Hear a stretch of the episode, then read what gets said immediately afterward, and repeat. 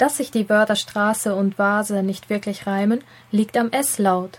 Man unterscheidet in der deutschen Sprache das stimmhafte S wie bei Vase und das stimmlose S wie bei Straße. Und warum steht in der eckigen Klammer ein Z und nicht ein S? Das Zeichen ist aus dem internationalen phonetischen Alphabet. Von diesem Alphabet hast du bei einigen Vokalen schon einmal gehört. Damit möchte man genauer darstellen, wie ein Wort ausgesprochen wird. Wenn du ein Z in eckigen Klammern siehst, weißt du, dass es den Laut S darstellen soll. Das stimmhafte S, der Laut S, klingt weich, summend wie das Summen einer Biene.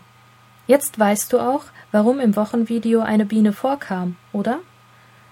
Das stimmlose S klingt scharf, zischend wie das Zischen einer Schlange. Du kannst selbst ganz leicht prüfen, ob ein Laut stimmhaft oder stimmlos ist. Leg dafür die Fingerkuppen eines Fingers oder mehrerer Finger ganz leicht an deine Kehle und sprich ein Wort. Wenn du bei einem Laut ein Vibrieren spürst, ist der Laut stimmhaft.